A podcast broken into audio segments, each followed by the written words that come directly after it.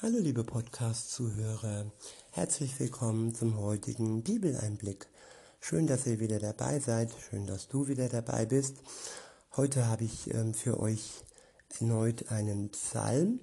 Es ist der Psalm 16 und ich benutze wieder zwei Bibelübersetzungen und zwar ähm, die Volksbibel von Martin Dreyer und auch die Übersetzung Neues Leben. Ich beginne mit der Volksbibel, Psalm 16 ab Vers 1, beziehungsweise der Psalm, der Psalm ist überschrieben mit Du, in Klammer Gott, lässt mich nie im Stich. Ab Vers 1 heißt es, ganz fresh und locker wie immer in der Volksbibel, Hey, Gott, pass auf mich auf, denn ich suche deinen Schutz. Ich wiederhole, hey Gott, pass auf mich auf, denn ich suche deinen Schutz. Du bist mein Chef, mein Glück, siehst mich aus dem Schmutz. Ich wiederhole, du bist mein Chef, mein Glück, ziehst mich aus dem Schmutz. Freu mich freue mich an den Leuten, die es außer mir noch so gibt. Sie sind wie dein Schmuck und ich bin fast schon verliebt. Ich wiederhole, freue mich an den Leuten, die es außer mir noch so gibt. Sie sind wie dein Schmuck und ich bin fast schon verliebt. Ja, es ist toll, Menschen zu kennen, ähm, die wie der Schmuck Gottes scheinen. Wenn man nicht nur in sich selbst Gott scheinen hat, sondern auch in seiner, in seiner Umgebung, in seinem Freundeskreis, in seinem Geschwisterkreis, sei es jetzt leiblich oder sei es Geschwister im Herrn, in Gott, wenn es dort Menschen gibt, die wie Gottes Schmuck wirken und in die man dann fast schon verliebt sein kann. Ja, weil Gott uns liebt und weil ich Gott liebe und dann die um uns drumherum dann auch so verliebt durch die Gegend laufen. Weiter heißt es, doch die, die anderen Plastikgöttern nachjagen, leiden Schmerzen. Ich wiederhole, doch die, die anderen Plastikgöttern nachjagen, leiden Schmerzen. Ja, es ist schon sehr, sehr traurig, wenn es Menschen gibt, die Plastikgöttern nachjagen. Oder eben Göttern, die nicht leben, die nicht Kraft schenken, die Kraft entziehen, die eigentlich in den Abgrund äh, ziehen und die uns, die den Menschen nur Schmerzen bringen. Und wer dann wirklich den lebendigen Gott kennt, der weiß, dass es da keinen Vergleich gibt und dass keine Plastikgötter uns jemals lieben können. Das kann nur der lebendige Gott. Weiter heißt es, doch die, die anderen Plastikgötter nachjagen, leiden Schmerzen. Werd ihre Abfackelopfer nicht machen. Werde ihre Abfackelopfer nicht machen, ihre Namen ausmerzen, nicht mehr aussprechen. Ja, die Umkehr, Umkehr bedeutet, die Namen der falschen Götter nicht mehr aussprechen. Und all die Opferrituale, die es so gibt, sei es nun im Yoga, Glauben oder irgendwo anders. Das sind Rituale, das sind, äh, ja, es sind falsche Religionen, denen man da nacheifert. Und es ist im Prinzip dann ein Abfackelopfer. Man tut etwas für eine unsichtbare Macht, die eben, ja, keine gute Macht darstellt. Im Vergleich zu Gott ist sie eine Macht, die uns runterdrückt und die uns Schmerzen bereitet. Weiter heißt es, äh, nicht mehr aussprechen, ja. Denn du, Gott, bist der Becher, aus dem ich trink, der bestimmt, was aus mir wird und worin ich versink. Ich wiederhole, denn du, Gott, bist der Becher, aus dem ich trink, der bestimmt, was aus mir wird und worin ich versink. In der Liebe Gottes versinken. Stellt euch das mal vor, bildlich, wenn, wenn ihr, ja, jeder hat so die Sehnsucht nach Liebe. Und wer möchte nicht versinken, sich einfach fallen lassen in der Liebe Gottes. Das ist nur bei Jesus möglich, der alles getan hat, was nötig ist, damit wir vor Gott gerecht sind. Und wir können uns dann einfach fallen lassen und in seiner Liebe versinken. Weiter heißt es, hab weites, schönes Land, einfach so von dir geerbt. Und es taugt mir, glaub mir, wirklich absolut derb. Ja, Gott hat dem Volk, seinem Volk Israel, das Land Israel geerbt. Er hat es ihm geschenkt. Und er schenkt allen, die an Jesus glauben, ja eine Wohnung im Himmel, in, in dem himmlischen Haus. Es wurde vorbereitet von Jesus, der zurück in den Himmel gegangen ist. Und dieses Haus, dieses ewige Wohnrecht, ja, bei uns gibt es ein lebenslanges Wohnrecht, ja, das dann beendet wird, wenn man das Leben hinter sich lässt. Aber bei Gott gibt es ein ewiges Wohnrecht. Da muss man sich keine Gedanken mehr machen um Miete, wie man seinen Lebensunterhalt bestreitet. Da ist einfach nur, komm nach Hause, sei zu Hause und fühl dich wohl. Und das ist das, worauf wir uns freuen können, auch wenn wir jetzt vieles erleiden, viele Mangel erleiden. Aber bei Gott wird dies dann nicht mehr sein. Und er hat uns oder hat denen, die, die an ihn glauben, ja schon ein Erbteil, eine, eine Vorauszahlung, eine, ja, eine Vorkasse und äh, ja, ein kleines Geschenk gemacht, nämlich seinen Geist, der schon jetzt in uns wohnt, wenn wir Gott die Tür unseres Herzens öffnen, wenn wir ihn einlassen, wenn wir ihn ja leben lassen, wenn wir den Tempel seines Heiligen Geistes, sprich unseren Körper, unsere Seele, unser Herz für ihn öffnen. Er, ja, er ist kein Einbrecher. Er verschafft sich nicht Zutritt, wenn wir das nicht wollen. Er umwirbt uns einfach nur von außen. So lange, bis wir ein Ja für ihn haben und so lange, bis wir ihn wirklich in unser Leben hineinlassen. Weiter heißt es ab Vers 7, ich lobe dich, ich lobe dich, Gott, denn du hast mich richtig cool gemacht. Meine Nieren funktionieren ohne mein Zutun, sogar während der Nacht.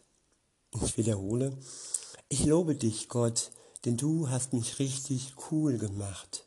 Meine Nieren funktionieren ohne mein Zutun, sogar während der Nacht. Das ist ein ganz lapidares Bild. Unser Körper, unser Organismus, diese Organe, dieses Wunderwerk Gottes, Gott, unser Schöpfer, es funktioniert ganz ohne unser Zutun, sogar in der Nacht. Ja, ganz lapidar, aber doch wunderschön, dieses Bild. Und Gott, der, der mich ganz cool gemacht hat und der auch dich, liebe Zuhörerin, lieber Zuhörer, ganz cool machen kann. Ja, der dir eine Ausstrahlung schenkte, wo alle sagen, Mensch, ist die cool, Mensch, ist der cool. Woher kommt denn diese Coolness? Ja, sie kommt von Gott. und sie ist für alle da. Ab Vers 8 heißt es, hab dich pausenlos vor Augen, du bist immer zu, mein, zu meiner Rechten. Ich wiederhole, hab dich pausenlos vor Augen, du bist immer zu meiner Rechten. Und ich werde nicht wanken, selbst wenn ich mich, wenn sie mich ächten. Ja, den, den wir lieben, haben wir pausenlos vor Augen. Das ist eigentlich das, was sich Gott wünscht. Er erwartet es nicht von uns, dass wir ihn pausenlos vor Augen haben. Und glaubt nicht, liebe Zuhörer, dass ich Gott pausenlos vor Augen habe. Das ist ja ein Vorbild. Der Psalmist ist hier ein Vorbild für mich, dass ich das pausenlos vor Augen habe, was ewig bleibt. Seine Liebe bleibt ewiglich für mich. Und das, was vergeht und an das, was ich mich eben so oft klammere und mein Leben daran hänge, das Vergängliche, das Irdische, das sollte man nicht pausenlos vor Augen haben. Klar, wir leben hier in dieser Welt und klar, wir sind für die Welt da, aber Gott sollten wir nicht aus den Augen verlieren. Und da packe ich mich an die Nase. Das ist kein Zeigefinger, das ist einfach eine Selbsterkenntnis für mich. Ja, und er ist, ja, er ist permanent zu meiner Rechten. Er ist an meiner Seite. So wie man sich den besten Freund vorstellt, so wie man sich den Partner vorstellt. Er ist der Bräutigam und wir, die Christen, sind seine Braut. Und da ist man wirklich immer an der Seite seines Liebsten. Und so ist es auch bei Gott. Er ist immer an meiner, an eurer Seite, wenn ihr das wollt und wenn ihr das wahrnehmen wollt. Weiter heißt es, und ich werde nicht wanken, selbst wenn sie mich ächten. Ja, habt ihr auch Echte in eurem Leben, die euch ächten? Ja, die euch dissen, die euch verachten, die euch nicht gut tun, die euch versuchen aus der Bahn zu schmeißen, die habe ich auch, ja. Aber das ist ganz normal, weil ja, wer, wer geliebt wird, äh, der hat auch Neide. Und all die Neide und die Hater, um es in der, in der Sprache der Volksbibel auszudrücken, ja, die Hater, die werden wir erstmal nicht verlieren. Zumindest so lange nicht, bis Gott wiederkommt, bis Jesus wiederkommt und dann die, die Menschen aufteilt in die, die ihn lieben und in die, die ihn verachten und ablehnen. Und zu denen gehören dann auch die Hater. Denn wer Gott liebt, ja, der liebt auch seine Geschwister und das sollte doch schon so sein. Weiter heißt es dann, äh, meine Gedanken sind voller Freude, mein Herz tanzt und groovt, denn mein Körper ist sicher in dir. Er folgt deinem Ruf. Ich wiederhole, meine Gedanken sind voller Freude, mein Herz tanzt und groovt, denn mein Körper ist sicher in dir. Er folgt deinem Ruf. Ja, unser Herz soll tanzen, voller Freude. Unser Herz soll grooven. Und unser Körper ist sicher in ihm, sicher in Gott. Unser Körper ist das, was unser, unser Herz, unsere Seele umschließt. Es ist unser Panzer, es ist unser Schutz. Und außerhalb dieses Körpers ist die Sicherheit Gottes, die uns Geborgenheit gibt, die uns Sicherheit gibt, die uns Schutz gibt. Irgendwo anders steht, ich kann mir die Verse alle nicht merken, seid mir nicht böse, aber sinngemäß steht, in der Welt habt ihr Angst, aber seid getrost, ich habe die Welt überwunden. Und er hat sie überwunden und er sitzt jetzt zu Rechten seines Vaters und er schenkt uns Schutz.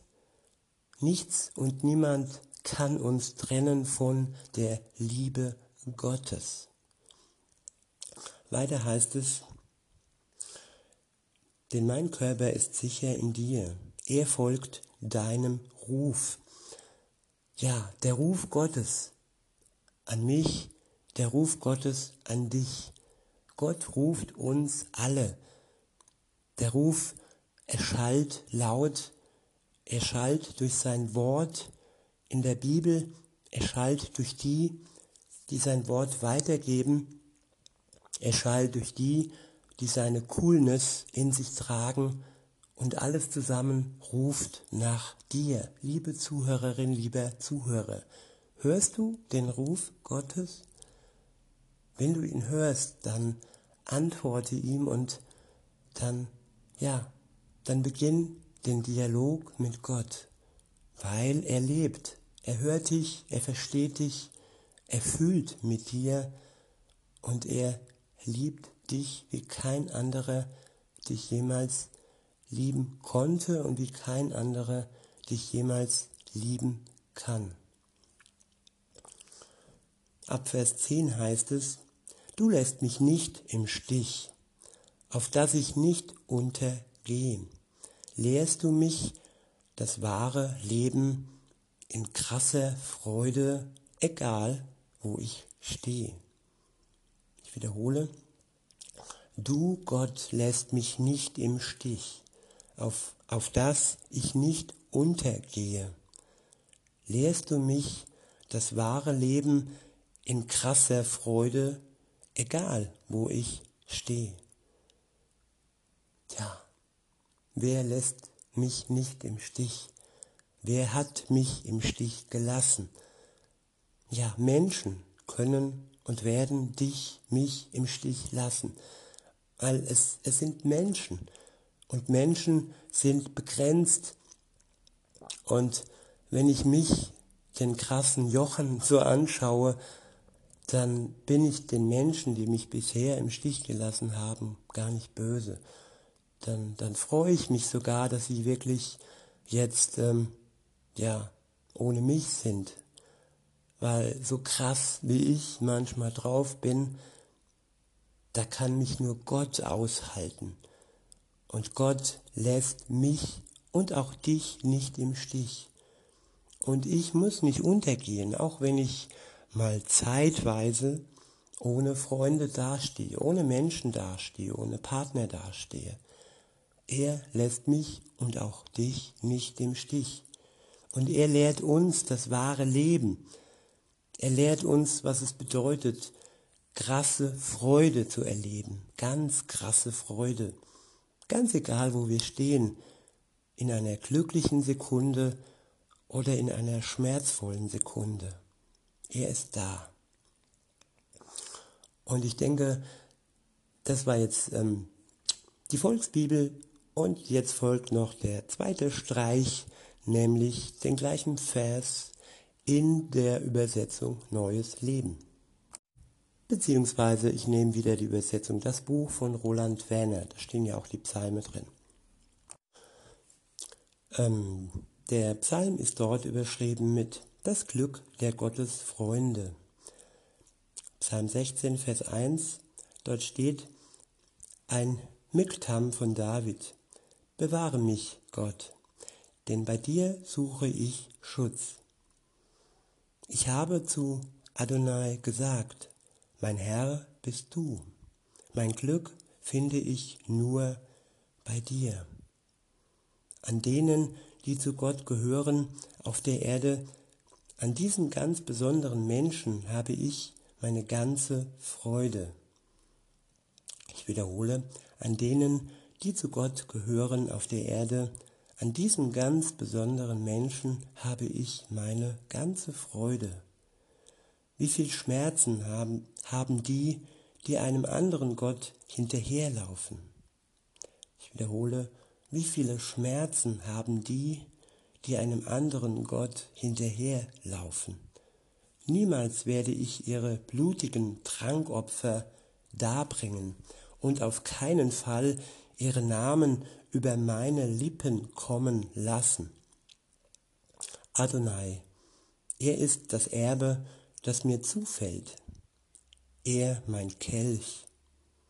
Du bist es, der mein Los festlegt.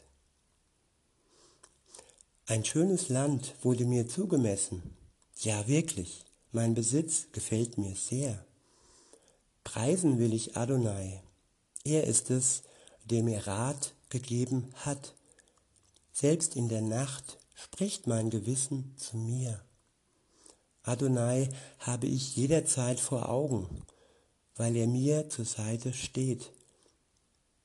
Adonai habe ich jederzeit vor Augen, weil er mir zur Seite steht, werde ich nicht ins Wanken kommen. Darum freut sich mein Herz und mein Innerstes bricht in Jubel aus. Selbst mein Körper wird ganz sicher ruhen. Denn du wirst meine Seele nicht der Totenwelt preis äh, überlassen. Denn du wirst meine Seele nicht der Totenwelt überlassen. Nein, er überlässt uns nicht der Totenwelt. Er reißt uns wieder heraus aus der Totenwelt.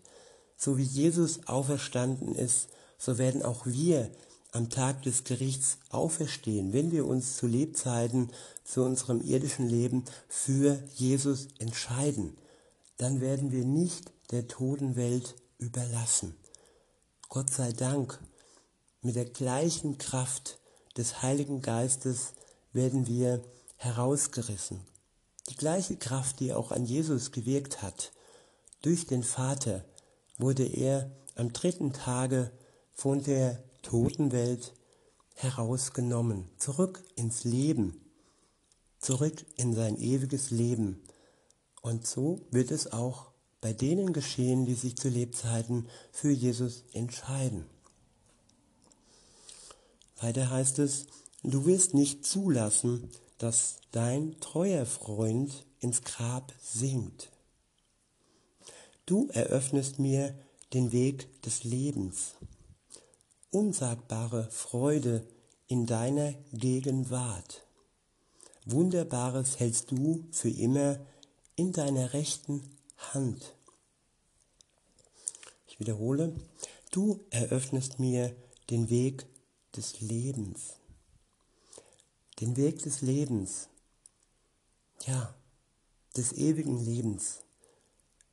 Wenn man ohne Gott unterwegs ist, dann ist es ein Weg, der unweigerlich in den Tod führt. Es ist mehr oder weniger der Weg des Todes. Das Ziel ohne Jesus ist der Tod.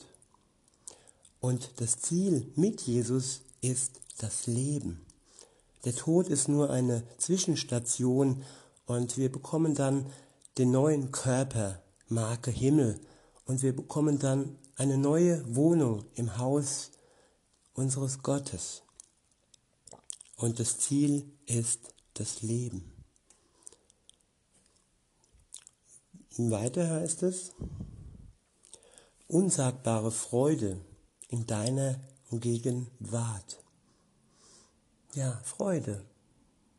Ein Bestandteil ähm, eines Lebens, das wirklich wichtig ist. Ein Leben ohne Freude ist ein Leben ohne Sinn, ein Leben ohne Glück, sich freuen und Dankbarkeit zu spüren, ist ein schönes Leben. Und das ist ein Leben mit Gott.